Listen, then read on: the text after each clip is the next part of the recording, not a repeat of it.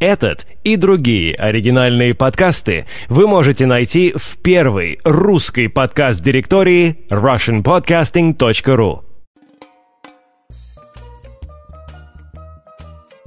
Приветствую всех! Это радио 70% после непродолжительного или продолжительного перерыва. Снова у микрофона Чаймастер. Снова пытается писать нано-подкаст, именно потому что очень нравится мне этот формат. Отвечает он временной моей проблеме, потому что работа вот уже два месяца, слава богу, пусть будет побольше, этой работы и зарплат тоже побольше, перекрывает все мои попытки записать что-то более продолжительно, это раз. Во-вторых, сами попытки записать подкаст на работе, поверьте, их было немало, я пробовал, я хотел прорваться к вам из Сиона через этот эфир. Вот эти все попытки закончились неудачей. И тем не менее происходят различные изменения вокруг, на которые даже если ты офисная крыса или шакал, обращаешь внимание, например, на погоду или на то, что сезон меняется вообще-то. Итак, вот погода у нас сегодня очень жаркая сейчас. Буквально сегодня, в эту пятницу, субботу, нет. Даже дождь был позавчера, но около двух недель была просто страшная жара, очень сочные, обесточивающие все тело от воды восточные ветры, иссушающие. И я вспоминаю, что это в принципе весна, и она коварная, и все может вернуться, такие вещи как снег, буран, хурикан, вулкан и все остальное, но пока что весны не видно. Это вот, наверное, первый раз, когда я обратил внимание за свои энное количество десятков лет, что весны-то нет. Вот была зима, ну такая тоже покоцанная вся, коварная, не коварная, но какая-то вся вялая очень зима. Сразу началось лето. Вот жара как ударила, все, Гормоны сразу забродили, но все оставшиеся люди на улицах еще не ходят без лифчиков, так что, вот, в общем-то, и гормоны приходится сдерживать, да иногда видишь людей в куртках, понимаешь, нет, это коварная весна. И в Тель-Авиве, естественно, чтобы вы вот так знали, там, где я работаю сейчас, в Телике или ТЛВ, температура воздуха иногда доходит до 28 градусов. Так что можете себе представить, в чем мы здесь варимся, очередной восточный супчик. Да, и вечером летучие мыши среди деревьев носятся фруктовые. Не фруктовых деревьев, а фруктовые летучие мыши. Есть такие. Отдельный подкаст у какого-нибудь ботаника явно на эту тему есть. О чем сегодня хотелось сказать после продолжительного вступления, это о том, что весна связана с запахами. Вот так я подумал, периодически крейсируя между железнодорожной станцией и домом. Почему? Потому что вот особенно вечером, когда поздно возвращаешься, тебя окутывает просто вот этот аромат апельсинов, цветущих и лимонов. И это потому, что машин стало меньше, то есть к вечеру воздух как-то свежее, газы куда-то улетают через невидимые газ трубы. Весна, принося запахи, наводит меня на различные мысли. Какого рода? Например, я решил составить маленький списочек историю запахов Сиона. Ведь есть такое понятие, как запах Востока или аромат Востока. И если судить по большинству фильмов или, допустим, какой-то литературы, которая достаточно популярная, переведена на русский язык, градация этих запахов либо от парфюмера куда-то идет, но там Востока мало, там в основном Европа какая-то старая, либо это все связано с тем, что запах специй, в воздухе пота. Нет, абсолютно не так. На самом деле у каждого человека есть свой путь Востока и свой Восток. Об этом прекрасно рассказывает Михалыч в своем последнем выпуске «Радиоконсервация» про Марокко.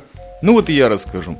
Э, начну я издалека, потому что разделил, так сказать, если мы уже говорим о каком-то периоде, как вот 14-15 лет, сколько я всего не живу, то есть какие-то периоды, которые вот занятие в определенной деятельностью в какой-либо системе, она занимала вот там двух до 4 до 5 лет, допустим, или время проживания. Итак, первое мое место проживания было на берегу Средиземного моря, такой некий кибуц, настоящий, не подмосковный, Шфаим он назывался. И вот первый запах, который мне запомнился там, и, в общем-то, остался у меня в памяти, это запах коровника в школе. То есть, допустим, это уже было где-то в мае или, может быть, в апреле, а иногда посреди зимы появлялся.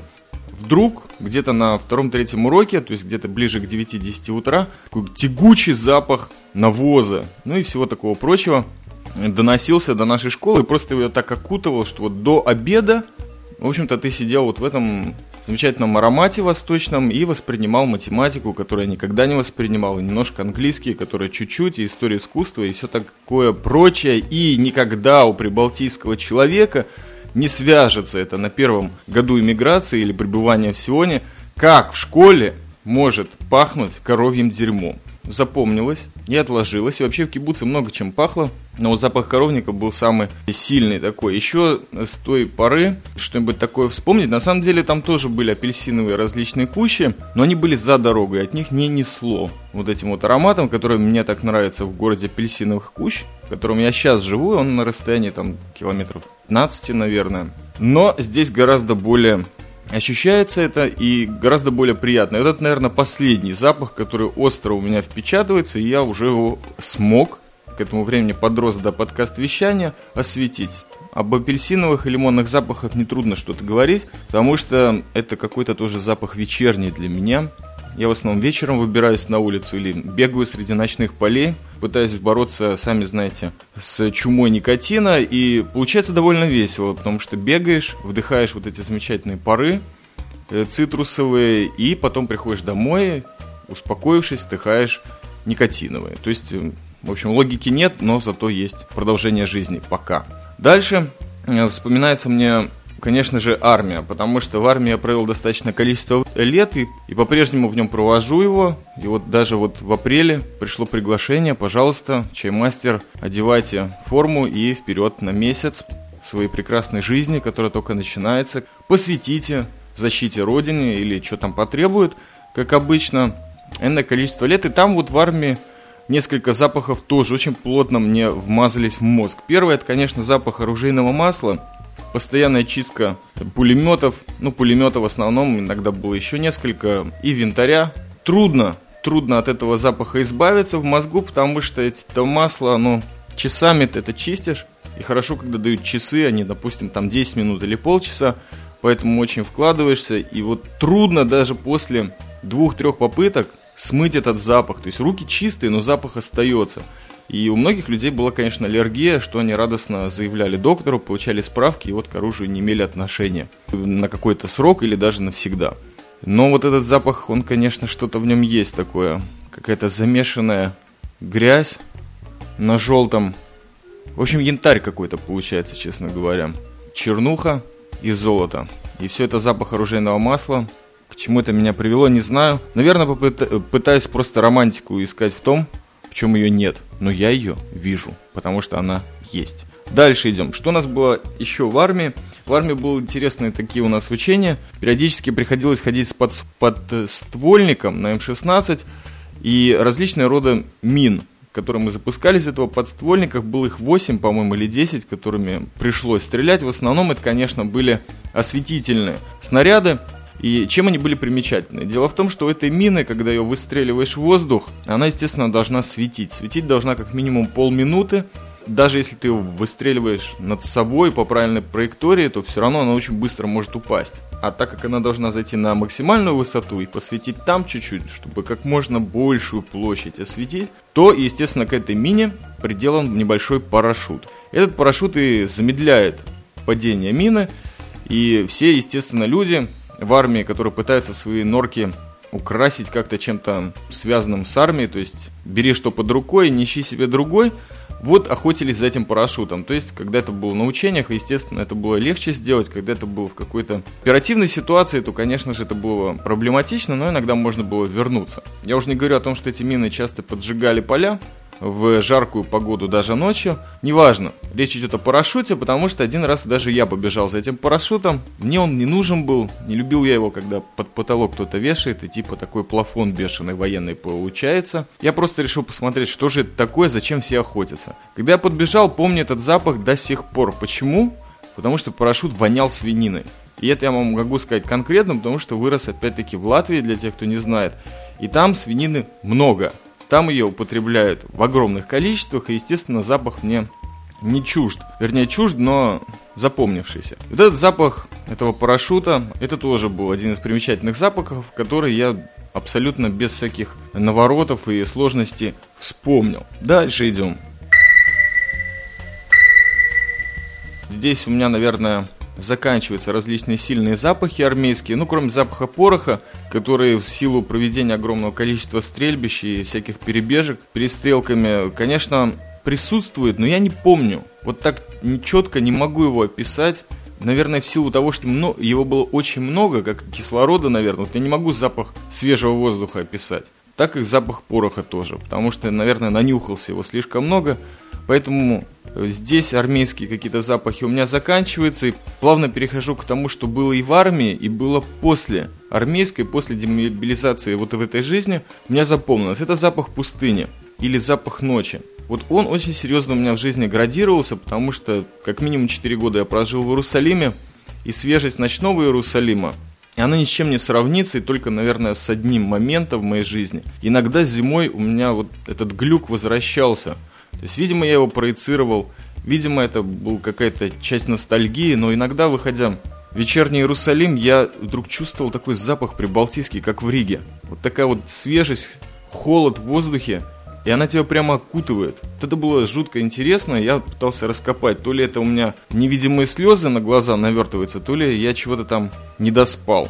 Но смысл в том, что вот посреди Иерусалима вдруг э, тебя захватывала вот эта волна э, воздуха с того края, в котором ты родился, это было интересно. Такого запаха не было в Самарии, где я жил два года и где было организовано радио 70%, но вот свежесть пустыни или вечернего сионского воздуха там присутствовал. Потому что пустыня там иудейская, преддверие Мертвого моря, свежесть, воздух вечерней Самарии, холмов, а иногда во многом ночной, потому что ночные смены, охраны, всему этому посвящено огромное количество выпусков. Это присутствовало. Да, я вижу, что нано-выпуск не получится, но может быть так и надо.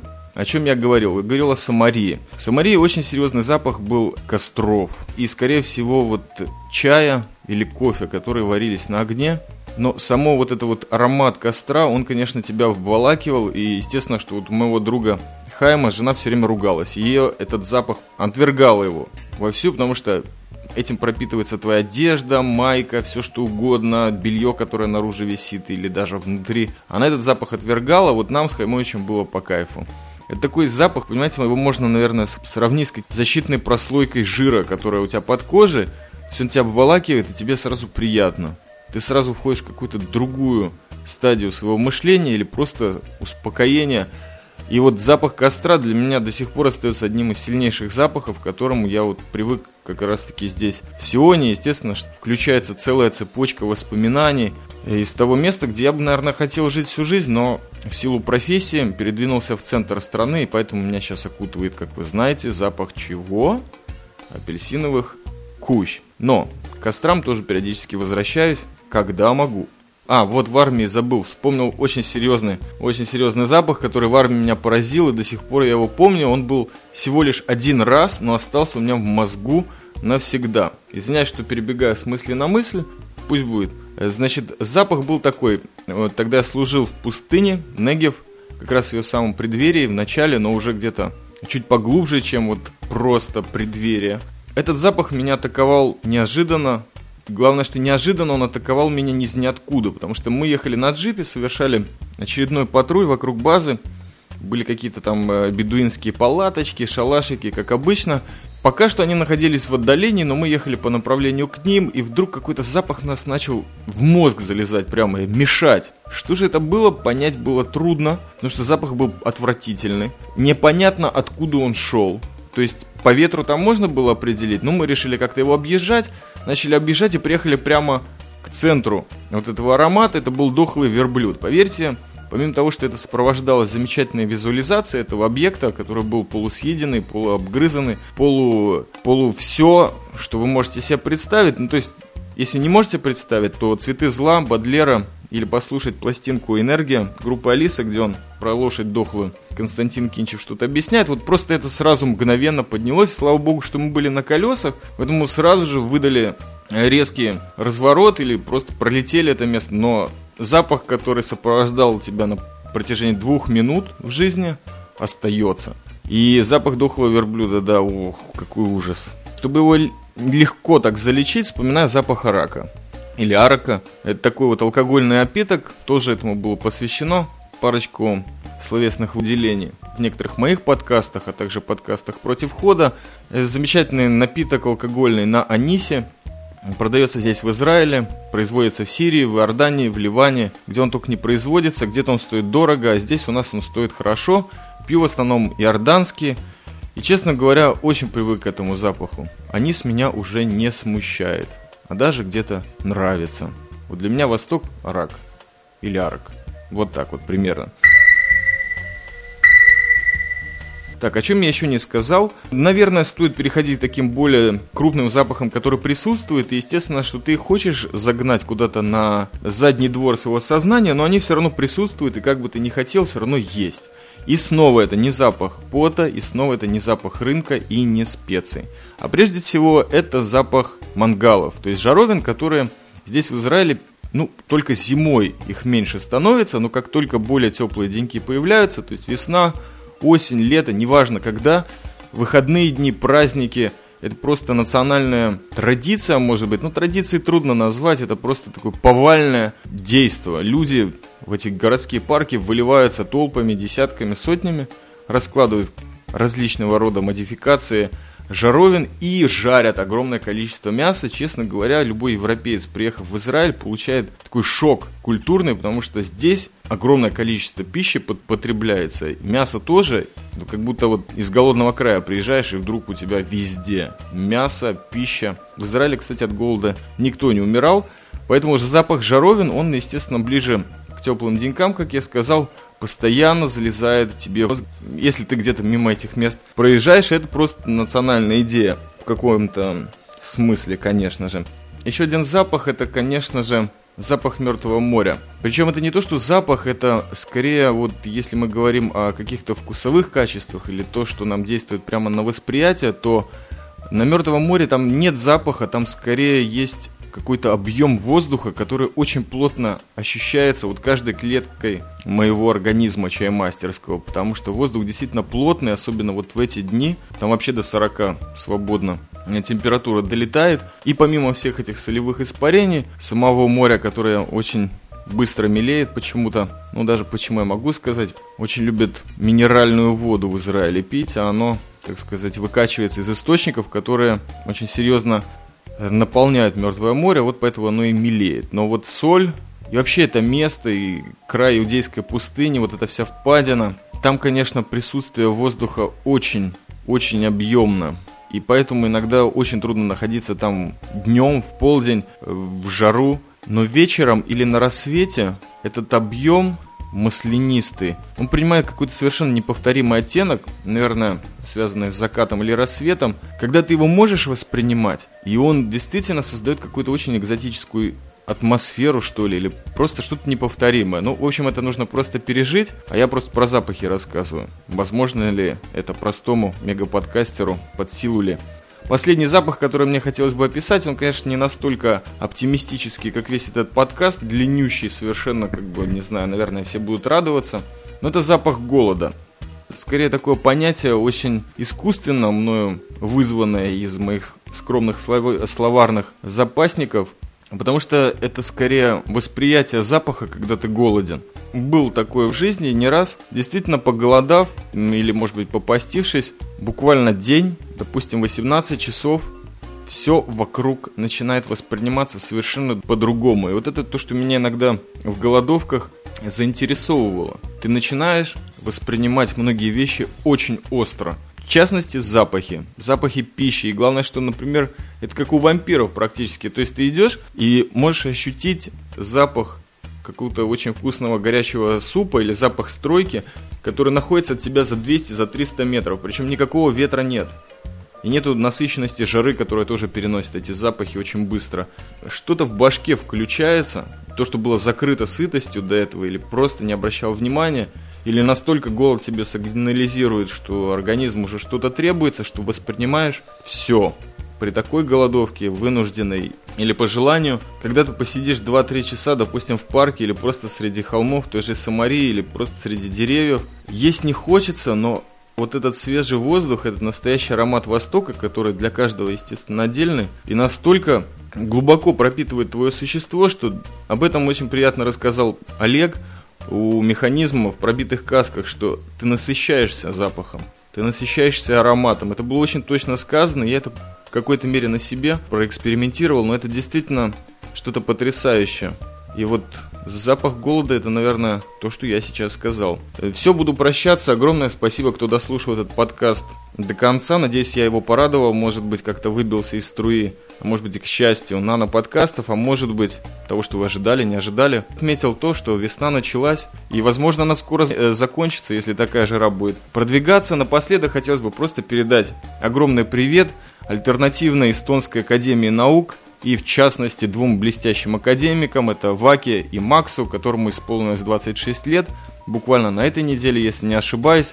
Макс, с днем рождения, а Ваке большое уважение из Сиона за то, что вы делаете. Два человека, которые внезапно повернулись на науке и просто глубоко копают. А может быть не глубоко, но ямки это не то, во что мы падаем или запинаемся, это то, что нам в очередной раз отмечает. Ребята, обратите внимание. Спасибо, радио 70%, Чаймастер, было приятно с вами. Ну, давайте, давайте, я сейчас буду индульгировать и все такое прочее.